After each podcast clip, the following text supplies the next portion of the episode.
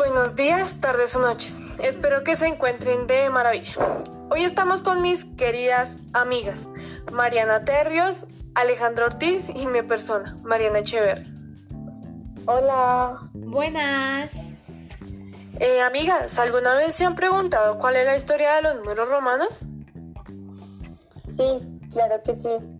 Yo no, realmente no. Recordemos un poco sobre este tema. ¿Les parece?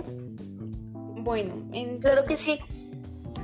eh, yo investigando en San Google eh, encontré que el sistema numérico representado por los números romanos se originó en la antigua Roma y siguió siendo la forma habitual de escribir los números en toda Europa hasta más o menos eh, finales de la Edad Media.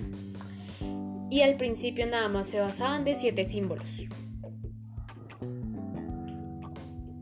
Sabemos que muy probablemente se originaron del sistema numeral de los etruscos. El sistema fue adaptado de los números sáticos, usados por los antiguos griegos y sirvió de precedente para los números romanos.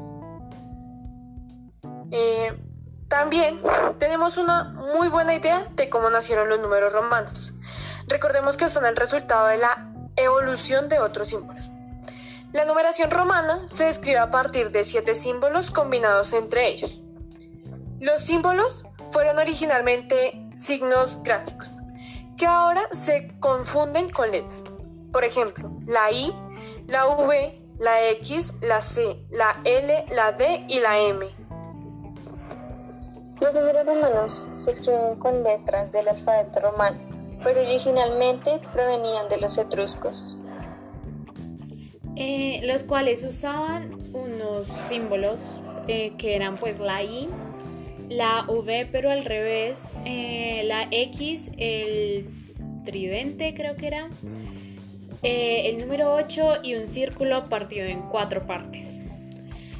Con esta pequeña información terminamos. nuestro podcast. Muchísimas gracias por escuchar.